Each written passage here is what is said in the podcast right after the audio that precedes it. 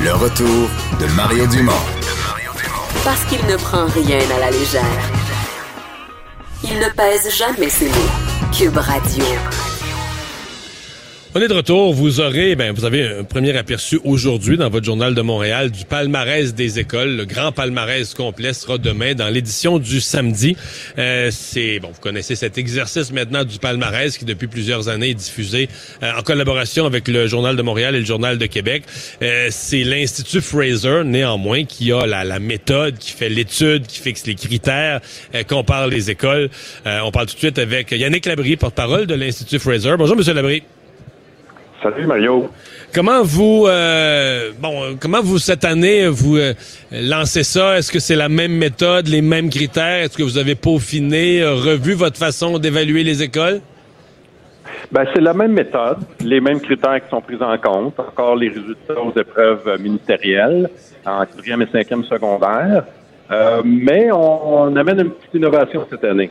Ok. Alors on oui, ce qu'on fait, c'est que, euh, et c'est en réponse à une critique que nous avons depuis quelques années là, à l'égard du fait qu'on ne compare pas toujours des pommes avec des pommes et on a tendance à, mélanger des écoles sélectives et des écoles qui ne le sont pas. Alors, ce qu'on a fait, c'est qu'on a, on a distingué cette année les écoles qui ont un fort pourcentage d'élèves avec difficulté d'apprentissage.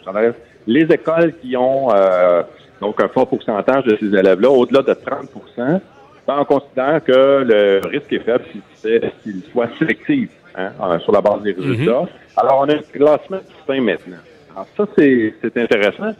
C'est intéressant qu'on voit des, euh, des, belles choses se produire dans ces écoles-là, qu'elles soient publiques ou privées. Euh, vraiment, plus de détails demain à venir, mais c'est une innovation très, très attendue cette année. OK. Donc, vous dites, il y a des écoles qui ne sélectionnent pas, parce qu'on avait souvent dit ça, dire ceux qui réussissent bien, c'est facile, parce qu'ils choisissent les meilleurs élèves, il y a un examen à l'entrée. Donc, vous avez des écoles non sélectives où le classement démontre aussi de belles choses. Oui, exactement. Euh, et, puis là, on voit d'ailleurs un aperçu aujourd'hui d'écoles qui vraiment là, ont fait beaucoup, beaucoup de progrès dans le classement, se sont améliorés de façon significative. Et peu importe la région, et ça, c'est intéressant. Traditionnellement, on avait des écoles privées qui performaient bien, et c'est toujours le cas, bien évidemment. Mais ce qu'on note cette année, c'est plus de 40 établissements d'enseignement, notamment beaucoup d'enseignements publics, qui ont fait un bond significatif au classement. Des écoles de régions éloignées, traditionnellement, avec euh, des milieux socio-économiques peut-être un peu plus difficiles.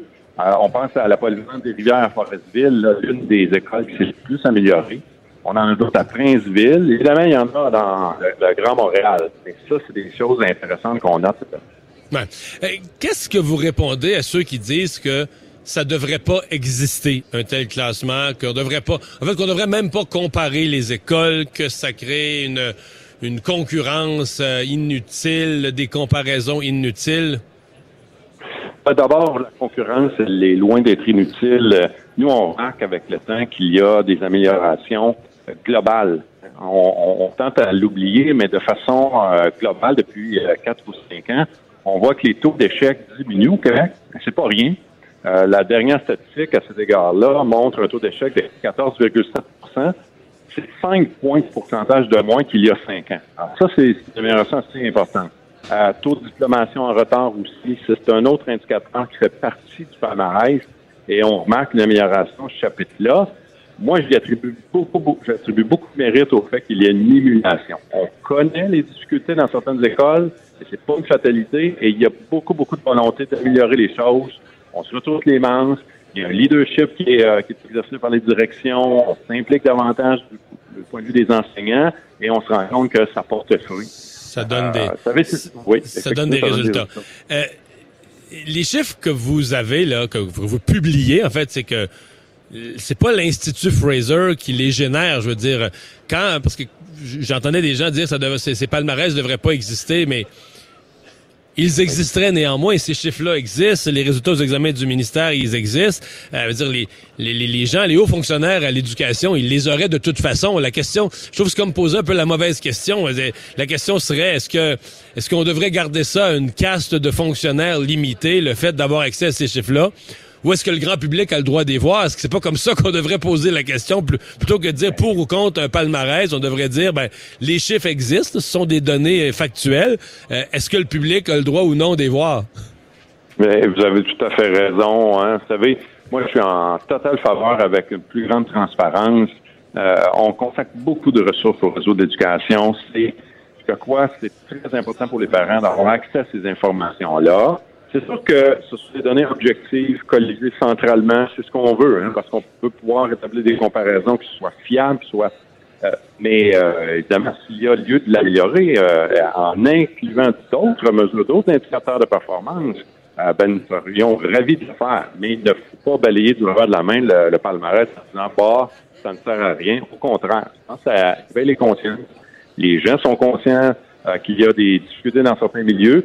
C'est aussi un message, hein, c'est un signal qu'on envoie. Ben, écoutez, s'il y en a d'autres qui ont tourné la tendance, hein, qui sont maintenant euh, en, bas de posture dans le classement, ben, qu'est-ce qu'ils ont fait? C'est peut-être le moment là, de s'intéresser aux pratiques locales de ces établissements-là et de les imiter.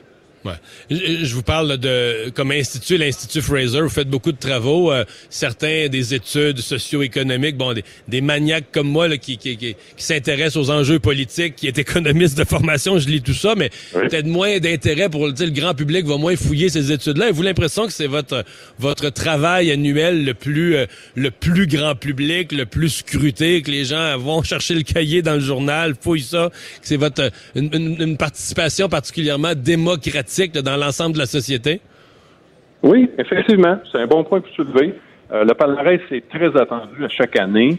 Euh, et, c'est parce que c'est un ça fait utile, hein? Puis les gens, on, les invite toujours à comparer l'établissement de leur communauté avec évidemment ce qui est comparable, euh, mais dans le temps également. Moi, je pense que la plus belle comparaison, c'est celle d'un établissement avec soi-même. Hein? Est-ce qu'elle s'améliore? Est-ce qu'elle prend du recul? Et puis, évidemment, on invite les gens à aller consulter euh, les, directions d'établissement, visiter les, écoles. C'est sûr que c'est un outil parmi tant d'autres, mais c'est un outil indispensable, c'est certain. Yannick Labrie, merci d'avoir été là. Donc demain, dans le Journal de Montréal et le Journal de Québec, le palmarès des écoles.